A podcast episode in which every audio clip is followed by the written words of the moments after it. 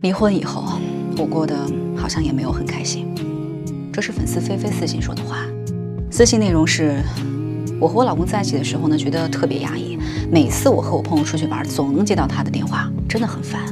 稍微晚一点，他还要去现场逮我，真的让我很没有面子，而且还特别抠门。我想吃个哈根达斯冰淇淋，他居然用我不适合吃冰当借口不给我买。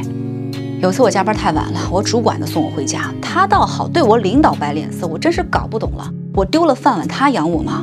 最最让人无语的是，他在我生日的时候送了九朵玫瑰花，别人老婆收到的都是九十九朵，这哪拿得出手啊？我真的觉得我和他在一起实在是太跌份儿了。趁着年纪不大，我决定和他分开了。后来我跟了一个创业老板在一起，他成熟稳重，风度翩翩，哪次节日给我送的礼物呢，都能让我在朋友面前获得了极度的满足感。所有人都羡慕我找到了这么一个多金的男人，而我呢，也很满意这次的选择。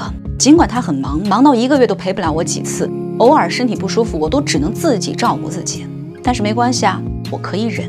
男人嘛，还是要以事业为主。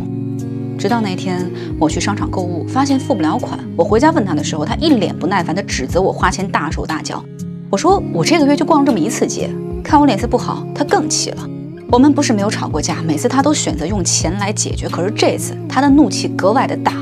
最后，他终于忍不住告诉了我实情，他要结婚了。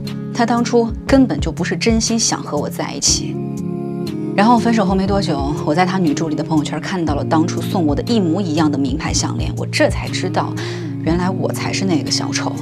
当初我前夫那么关心我，我却嫌弃他不给我自由。现在我才知道，他对我的束缚只不过是因为太在乎我。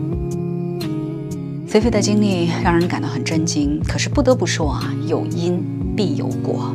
别总问你老公能给你什么，多问问自己凭什么。你以为男人就不会伤心难过吗？他不说不代表他不痛。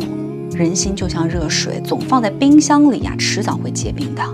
你总是把自己过度的欲望强加在你老公身上，有没有想过他会不会累呢？挑剔的人看世界啊，永远都是不完美的。